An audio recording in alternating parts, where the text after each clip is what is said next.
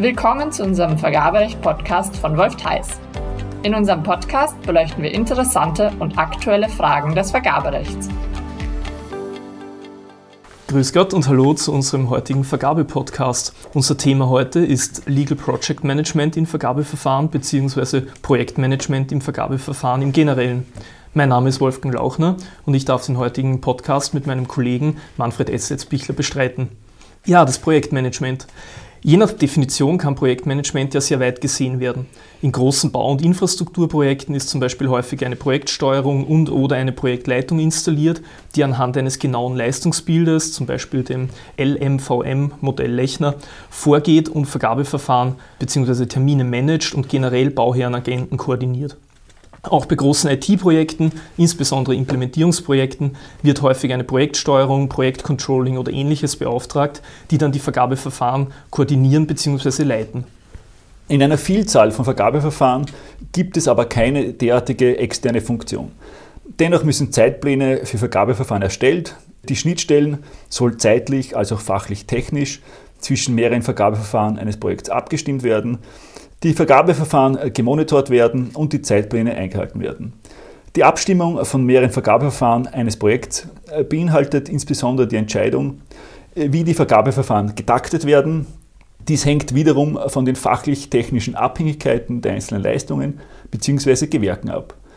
Zu berücksichtigen sind dabei natürlich auch Projektvorläufe, sei es die Besorgung erforderlicher Genehmigungen, oder die Einholung erforderlicher Plangrundlagen oder sonstiger Vorarbeiten für einzelne Ausschreibungen. Sofern kein externes Projektmanagement bestellt ist, kommt diese Aufgabe häufig dem Einkauf oder fachlich zuständigen Fachabteilung oder gegebenenfalls auch der Rechtsabteilung zu, was aber im Hinblick auf die Rechtsabteilung immer seltener der Fall ist. Wie setzt man nun ein solches Projektmanagement auf, wenn man keinen erfahrenen externen Projektmanager beauftragen darf? Ja, das Vergaberecht selbst gibt uns ja bei dessen Einhaltung schon einen gewissen groben Leitfaden für die Strukturierung der Vergabeverfahren vor, beziehungsweise auch für deren Dokumentation. Es gibt vor, wie der Bedarf zu ermitteln ist und zu dokumentieren ist, welches Budget zu veranschlagen ist, beziehungsweise was darin zu berücksichtigen ist, auch in zeitlicher Hinsicht, was zu berücksichtigen ist in dem Budget, welche Verfahrensschritte zu setzen sind, in welchen Mindestfristen und generell eben, wie das Verfahren auch zu dokumentieren ist. Ja, wie so oft ist aber die bloße Gesetzeseinhaltung kein praktikabler Ansatz, beziehungsweise jedenfalls kein ausreichender Ansatz für erfolgreiches Projektmanagement. Man muss zwar natürlich allen gesetzlichen Erfordernissen Genüge tun, aber das darf niemals zum Selbstzweck verkommen, beziehungsweise ist für sich allein natürlich nicht ausreichend. Im Fokus muss, bei aller Gesetzestreue, das Projekt stehen. Niemand hat etwas von einem Verfahren, das durch und durch compliant ist, wenn aber dann im Endeffekt das Beschaffungsziel oder das Budget verfehlt wird. Es geht heute also um eine effiziente Verfahrensabwicklung und um Projektmanagement in Vergabeverfahren bzw. Legal Project Management im Vergabeverfahren im Speziellen. Aber wo startet man? Ein Vergabeverfahren darf in der Regel ja erst dann durchgeführt werden, wenn die Vergabeabsicht bzw. ein Bedarf auf der Seite des Auftraggebers tatsächlich besteht bzw. festgestellt wurde. Die öffentlichen Auftraggeber haben in der Regel vor der allfälligen Durchführung eines Vergabeverfahrens daher eine Bedarfsanalyse bzw. Bedarfserhebung durchzuführen, um festzustellen, welche Leistungen konkret für die Beschaffung erforderlich sind. Dazu kann der Auftraggeber auch unverbindlich am Markt Informationen beschaffen, zum Beispiel durch Einholung einer unverbindlichen Preisauskunft oder aber durch Durchführung einer Markterkundung. So kann der Auftraggeber auch rasch ermitteln, ob die benötigten Leistungen in dieser Form überhaupt am Markt angeboten werden. Allerdings Vorsicht bei der Markterkundung. Nach neuester Rechtsprechung müssen die Informationen bzw. auch Informationsflüsse aus der Markterkundung im nachfolgenden Vergabeverfahren transparent gemacht werden. Unterlässt man dieses Auftraggeber, gefährdet man damit das ganze Vergabeverfahren. Bei der Festlegung des Bedarfs ist zu beachten, dass die zukünftigen Nutzer, meist eine interne Abteilung des Auftraggebers, ausreichend eingebunden werden in die Formulierung des Ausschreibungsgegenstandes bzw. der Leistungsbeschreibung bzw. des Leistungsverzeichnisses.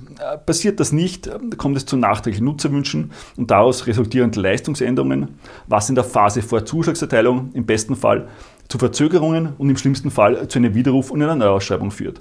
Kommt es nach Auftragserteilung zu solchen Änderungen, dann resultieren daraus im besten Fall Mehrkostenforderungen und im schlimmsten Fall Vertragsbeendigungen und wiederum Neuausschreibungen. Am Ende dieser Bedarfserhebung steht dann die Auftragswertschätzung. Das heißt, zu diesem Zeitpunkt weiß der Auftraggeber, welche Leistungen er benötigt und was er dafür ausgeben will bzw. wohl ausgeben muss. Auch wenn die Auftragswertschätzung teilweise eher stiefmütterlich behandelt wird, darf die Wichtigkeit nicht unterschätzt werden. Einerseits ist sie ganz wichtige Grundlage natürlich für die richtige Wahl der Vergabeverfahrensart, allenfalls auch für die Losstrukturierung, aber auch, wenn es dann zum Ende des Verfahrens geht, zum Beispiel für die sachliche Rechtfertigung eines Widerrufs, wenn die Angebote zu teuer sind und kein entsprechendes Budget vorhanden ist. Dann ist eben die Frage, ob der Auftragswert fachkundig ermittelt wurde. Generell sei auch an dieser Stelle erwähnt, dass bei der Dokumentation des Vergabeverfahrens, insbesondere bei Nachprüfungs- und Feststellungsverfahren, diese Auftragswertschätzung natürlich enorm relevant ist. Gerade wenn, wenn dieser wesentliche Ausgangspunkt für das ganze Vergabeverfahren nicht oder nur sehr schlecht dokumentiert ist, dann zieht man sich damit sehr rasch den, den Unmut des Gerichtes zu und ja, läuft einfach Gefahr, dass man vom Richter das gesamte Verfahren sozusagen zurückgeworfen kriegt. Am Beginn eines Vergabeverfahrens bzw. Projekts ist auch die Entscheidung der Zuständigkeiten im Projekt zu treffen. Wer ist also wofür zuständig? Mangels externer Konsulenten sind die involvierten Parteien regelmäßig die Einkaufsabteilung, die betreffende Fachabteilung und oftmals auch die Rechtsabteilung. Weiters kann hier auch noch eine für den Betrieb zuständige weitere Abteilung involviert sein. Regelmäßig ist auch der Abstimmungsprozess zwischen diesen Playern problematisch. Der zukünftige Nutzer, das muss eben nicht zwingend die für die Errichtung bzw. Beschaffung zuständige Abteilung sein, sondern kann eben auch eine gesonderte Betriebsleitung sein, wünscht sich gerne die eierlegende Wollmilchsau. Das wird sie insbesondere dann tun, wenn das Budget nicht in ihrer Verantwortung liegt. Die Einkaufsabteilung dagegen wird auf die Kosten schauen, die Fachabteilung wird den Fokus auf die aus ihrer Sicht beste bzw. einfachste technische Lösung legen und nicht zwingend alle machbaren Lösungen mit berücksichtigen. Die Rechtsabteilung wiederum muss aufpassen, hier nicht als Bremse und Ermahner abgestempelt zu werden. Aus dieser Gemengelage heraus muss man eben die unterschiedlichen Funktionen im Verfahren, zum Beispiel wer wird Ersteller des LV, wer ist Ersteller der Vertragsbedingungen, wer stellt die Jurymitglieder für die Bewertungskommission etc. Äh, besetzen und auch einen Lead als zuständigen Verantwortlichen bestimmen, der die endgültige Entscheidung trifft. Nach Festlegung des Bedarfs und der Zuständigkeiten kommt der Grundstein für das eigentliche Projektmanagement. Die Wahl der Vergabestrategie bzw. des Vergabeverfahrens und auch der Zeitplanerstellung. Ja, und wovon hängt diese Vergabestrategie jetzt ab? Wie ich die Vergabestrategie konkret auslege oder wähle, ist von einer Vielzahl von Fragen abhängig. Was kann und will ich, also mein Unternehmen, selber leisten oder beitragen? Also einerseits zur Ausschreibung selbst und andererseits dann auch zum gelebten Vertrag bzw. zur benötigten Leistung. Benötigt man lediglich Zuarbeit zum Beispiel oder will man einen Generalunternehmer, der einem die gesamte Leistung fertig hinstellt, unter Anführungsstrichen? Kann ich Schnittstellen zum Beispiel selbst koordinieren und überwachen oder ist mir das zu risikoreich? Und es muss einem auch bewusst sein, jedes Risiko, das man dem Auftragnehmer überträgt, kostet natürlich auch etwas. Und davon ist dann abhängig, wie man die Vergaben gliedert, ob es eine oder mehrere Ausschreibungen gibt oder auch eine Ausschreibung mit mehreren Losen und so weiter. Wichtig ist jedenfalls zu verstehen, dass mit dieser Vergabestrategie bzw. der konkreten Verfahrenswahl ganz wesentliche Pflöcke eingeschlagen werden, die später auch nur noch schwer verändert werden können. Man sollte sich also bereits jetzt an dieser Stelle genau überlegen, wie man Beschaffungen bzw. Projekte strukturiert. Dabei geht es einerseits um verlorene Aufwände, wenn Verfahren dann doch wieder geändert werden müssen. Zum Beispiel werden Teile der Ausschreibungsunterlagen gegenstandslos, müssen überarbeitet werden und so weiter. Andererseits unterlässt man damit natürlich auch gewisse Beschaffungsspielräume zu nutzen, die einem das Gesetz gibt. Man denke etwa an die Losregelungen, die vielfach äh, dann vereinfachte Verfahren oder sogar Direktvergaben ermöglichen. Zwar lohnt es sich natürlich auch bei Direktvergaben Vergleichsangebote einzuholen, dennoch fallen mit diesem kaum formalisierten Verfahren viele Bekanntmachungspflichten weg, Dokumentationsverpflichtungen weg und so weiter. Es ist zwar durchaus verständlich, dass Auftraggeber vielleicht ein bisschen zurückhaltend sind im, im, Rahmen der Vergabestrategie, bevor es also wirklich ein konkretes Vergabeverfahren gibt, schon Berater einzuschalten oder beizuziehen. Nur ist es in aller Regel sehr, sehr gut investiertes Geld, wenn man zumindest einen rechtskundigen Berater einen kurzen Plausibilitätscheck der Vergabestrategie machen lässt und neudeutsch, wie es so schön heißt, auch die Vergabestrategie ein bisschen challengen lässt sozusagen. Idealerweise natürlich wird neben einem Rechtsberater auch ein fachlich versierter Berater eingesetzt, also sofern es das Know-how nicht Auftraggeber intern sowieso gibt, der dann auch den Markt bzw. die Marktgängigkeit der Vergaben und auch der Vergabepakete einschätzen kann. Bei der Verfahrenswahl darf selbstverständlich der Zeitfaktor nicht außer Acht gelassen werden. Wenn der Beschaffungsgegenstand wenig standardisiert ist oder noch nicht gut umschrieben werden kann, wird man um Verhandlungsverfahren nicht herumkommen. Sind die Leistungen dagegen klar umrissen und marktgängig, wird man eher offene oder nicht offene Verfahren wählen. Wenn jedoch genügend Zeit eingeplant wird, haben Verhandlungsverfahren generell viele Vorteile. Einfach durch die Möglichkeit, in Diskussionen mit den Bietern den Leistungsgegenstand nachschärfen zu können und gerade bei unsicherer Marktlage auch Schmerzpunkte bzw. Preistreiber identifizieren zu können. Wenn man den Start der Teilnahmestufe gut taktet, dann verlängert ein Verhandlungsverfahren die Beschaffung jedenfalls nicht wesentlich gegenüber einem offenen Verfahren. Das offene Verfahren hat ja den Nachteil, dass bei Bekanntmachung alle Ausschreibungsunterlagen inklusive Leistungsverzeichnis und auch der Vertrag bereits final vorliegen müssen. Bei der Verfahrenswahl zu berücksichtigen ist auch die Anzahl äh, der zu erwartenden interessierten Unternehmen und der daraus resultierende Prüfungsaufwand. Je mehr Interessenten, desto eher wird man ein zweistufiges Verfahren wählen und auf diese Weise die Anzahl der zu erwartenden und der dann auch zu prüfenden Angebote reduzieren. Die Anzahl äh, der zu prüfenden Angebote kann natürlich auch über entsprechend ausgestaltete Eignungs- und Auswahlkriterien gesteuert werden. Ja, und wo wir schon bei der Zeitplanung sind, wesentlicher Teil der Zeitplanung ist natürlich der Zeitpunkt der Beschaffung. Also man muss sich von möglichst früh natürlich überlegen, bis wann benötigt man Leistungen, laufen zum Beispiel bestehende Verträge aus, müssen Verträge allenfalls nochmal verlängert werden und wie ist das vergaberechtlich möglich und zulässig oder müssen Verträge möglicherweise beendet werden, damit man rechtzeitig sich vom alten Auftragnehmer lösen kann, bevor der Zuschlag im neuen Vergabeverfahren ergeht. Relevant ist auch, ob es möglicherweise saisonale Schwankungen am Markt bzw. nach den Jahreszeiten gibt, wo bestimmte Leistungen einfach günstiger beschafft werden können. Und nichts außer Acht zu lassen, sind auch auftraggeberseitig die entsprechenden Ressourcen vorhanden. Das heißt also technisch, personell und auch finanziell budgetär, damit das Projekt oder die Ausschreibung auch tatsächlich umgesetzt werden kann. Dabei ist insbesondere zu beachten, dass man zum Beispiel für die Leistungsbeschreibung oder auch den Vertrag natürlich Input von verschiedenen Fachabteilungen benötigt, die dann eben unter Umständen keine Kapazitäten für solche Extratouren oder Beschaffungen haben, wenn es nebenbei ihr ganzes Tagesgeschäft abwickeln müssen. Und auch auf die Gefahr hin, uns zu wiederholen. Natürlich auch Abhängigkeiten und Vorlaufzeiten muss man berücksichtigen, sofern man nicht alles aus einer Hand beschaffen kann. Bei all diesen projektrelevanten Entscheidungen darf man aber nicht vergessen, dass man in der Regel auch interne Entscheidungen benötigt. Man muss also prüfen, welche Freigaben benötigt man von Fachabteilungen, der Geschäftsführung. Gibt es Fristen, zum Beispiel Prüffristen? Prüffristen auch zum Beispiel in einer begleitenden Kontrolle, wenn diese bestellt ist. Gibt es allfällige Sitzungen, die man berücksichtigen muss, zum Beispiel wenn man eine Aufsichtsratsfreigabe benötigt und dieser tagt nur quartalsweise und so weiter. Also gibt es eine Vielzahl von Themen, die man dann einfach entsprechend eintakten oder einsteuern muss.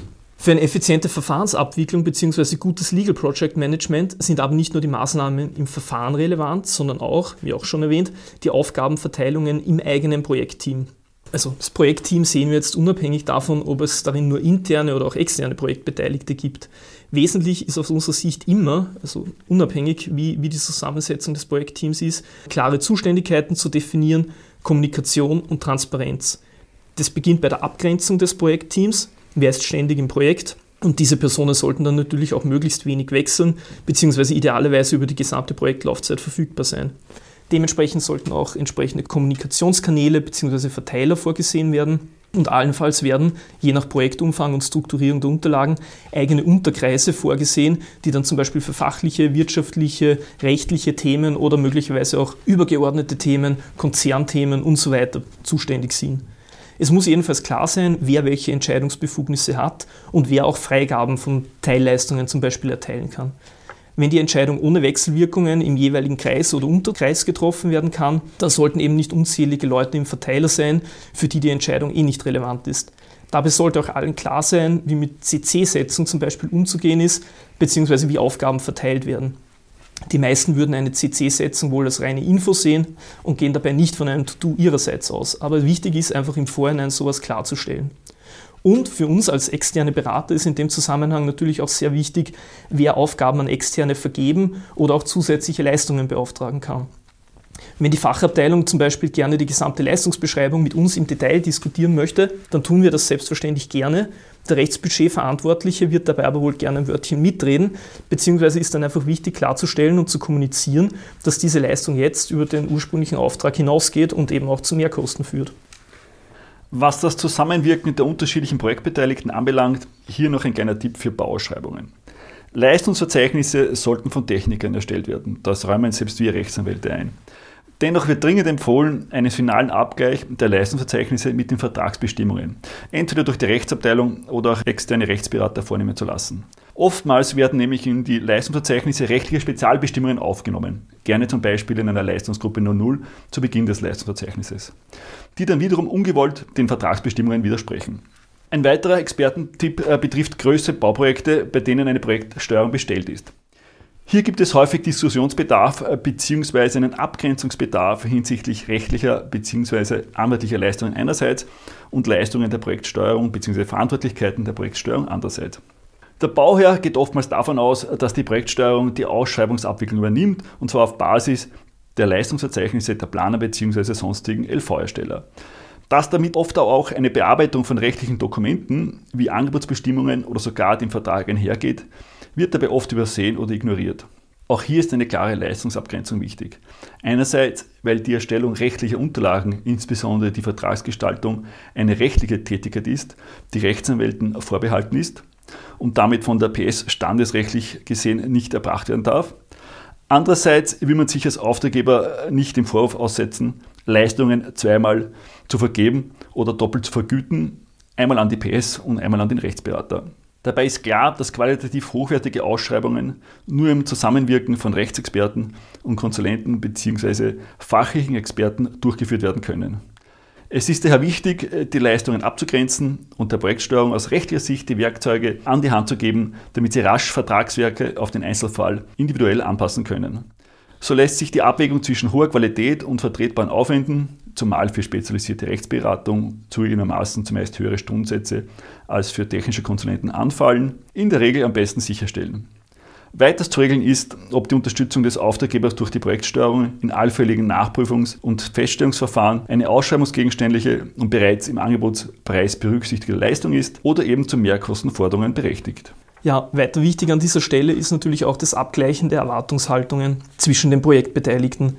Hier stellt sich einerseits die Frage, ob man sozusagen eine perfekte Ausschreibung anstrebt oder aber eher, sagen wir, einen risikobasierten Ansatz mit Mut zur Lücke wählt. Als Rechtsberater sind wir es selbstverständlich gewohnt, beziehungsweise ist es unser Anspruch, auch höchste Qualität zu liefern. Gerade in Zeiten von Personalmangel verfolgen aber einige Beschaffer eher einen 80-20-Ansatz. Entsprechend dem Pareto-Prinzip schafft man also eine solide Grundlage, verzichtet aber bewusst darauf, auch noch die letzten 20 Prozent zur Perfektion unter Anführungsstrichen zu investieren, da damit die Aufwände einfach enorm steigen und der Zusatznutzen gerade bei einem eher unkritischen Anbietermarkt schlicht nicht mehr gegeben ist oder zumindest keine signifikanten Auswirkungen mehr hat. Dies hat dann aber Auswirkungen auf den Beratungszugang. In Fällen mit, ich sage mal, Mut zur Lücke ist es dann oft so, dass eben an, an Rechtsberater oder, oder sonstige Konsulenten nur wesentliche Themen kommuniziert werden, zum Beispiel eine Überprüfung der Eignungs- und Zuschlagskriterien oder bestimmte kritische Vertragsklauseln unter einer näheren Prüfung unterzogen werden. Und ansonsten vertraut man eben auf erprobte Standardunterlagen und geht halt ein gewisses Risiko ein. Dieser Zugang zieht sich aber dann natürlich durch das gesamte Vergabeverfahren, von den Unterlagen über die Dokumentation und so weiter. Und je nach Beschaffungsumfang und Risiko, zum Beispiel anfechtungsfreudiger Bietermarkt, beziehungsweise auch nach Publizität, ähm, Öffentlichkeitswirksamkeit der Ausschreibung und so weiter, muss man denn eben einfach diese Abwägung treffen. Soll die Ausschreibung wasserdicht sein und alle Eventualitäten berücksichtigen oder ist das Risiko eben so überschaubar, dass durchaus mit Mut zur Lücke operiert werden kann? Auch dieser Punkt bringt uns wieder auf die wesentlichen Erfolgsfaktoren. Transparenz und Kommunikation. Ein interessanter Aspekt in diesem Zusammenhang ist auch, wie man die Projektkommunikation anlegt. E-Mails haben wir bereits erwähnt, jedoch muss das E-Mail nicht immer das Mittel der Wahl sein. Mittlerweile gibt es eine Vielzahl von kollaborativen Projekttools, von relativ einfachen Datenräumen bzw. Projektplattformen über SharePoints, die teilweise eine zeitgleiche Dokumentenbearbeitung erlauben, bis hin zu wirklich äh, kollaborativen Projekttools, die gemeinsame Workspaces bieten, wie etwa Confluence im IT-Bereich. Wir als Wolf Theis verfügen über eine solche kollaborative Plattform, genannt Wolf Theis Space, die im Wesentlichen ohne E-Mails auskommt. Man kann in derartigen Tools Dokumente live gleichzeitig bearbeiten, Tasks zuteilen, Fristen setzen, Arbeitsstände monitoren und so weiter. Hier stehen sicher einige Beschaffer noch eher am Anfang bzw. lassen sich erhebliche Effizienzgewinne noch realisieren. Wobei uns natürlich bewusst ist, dass es eine wesentliche Unternehmensentscheidung ist, inwieweit man externe Auftragnehmer zum Beispiel in sein Kollaborationstool integrieren will. Ja, und bei all diesen Tools, die es ja schon am Markt gibt, ist noch gar nicht die Rede von künstlicher Intelligenz. Generell ist dieser Bereich ja zurzeit enormen Sprüngen unterworfen. Auch Legal Tech im Speziellen schreitet voran. Soweit ersichtlich gibt es hier noch wenig Lösungen, die wirklich äh, vergaberechtskonforme Beschaffungen abdecken.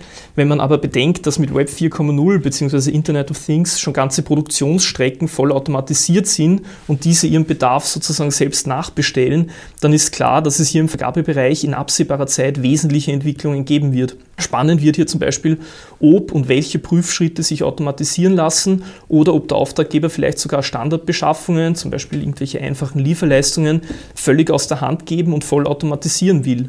Neben den rechtlichen Entwicklungen bleibt also auch die technische Entwicklung in diesem Bereich absolut spannend. Wie auch immer sich die Technik dann tatsächlich entwickelt, eine strukturierte Vorgehensweise ist so oder so das Um und Auf im Projektmanagement. Abgesehen davon gibt es aber viele Softfaktoren, die ebenso wesentlich für das Funktionieren von Projekten sind. Das an einem Strang ziehen, die Projektziele im Auge behalten und oft auch einfach nur ein bisschen für andere mitdenken bzw. über den eigenen Tellerrand hinausschauen. Ein kritisches Hinterfragen von vermeintlich fixen Prämissen kann viel Aufwand, Ärger und Nachtschichten kurz vor Abgabe, Versendung oder was auch immer ersparen. Wir hoffen, damit auch zu Ihrem Projekt positiv beigetragen zu haben. Für den Austausch stehen wir ebenso gern bereit wie für Themenvorschläge für künftige Podcast-Ausgaben. Danke, dass Sie sich Vergaberecht von Wolf Theis angehört haben. Bei Fragen zu dieser Folge und unserem Podcast wenden Sie sich bitte an vergaberecht.wolftheis.com.